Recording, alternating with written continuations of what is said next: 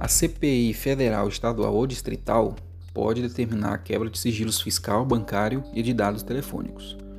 Já a CPI municipal eh, não pode, isso porque os municípios não possuem poder eh, judiciário e não se pode dizer que a CPI municipal seria teria os poderes de investigação próprios das autoridades judiciais.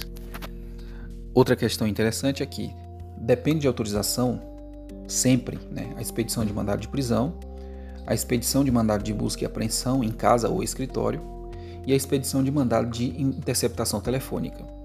Outras medidas de constrição judicial também dependem de autorização judicial, como a indisponibilidade de bens, arresto, sequestro, hipoteca legal, apreensão de passaporte, proibição de saída do território uh, nacional, entre outras.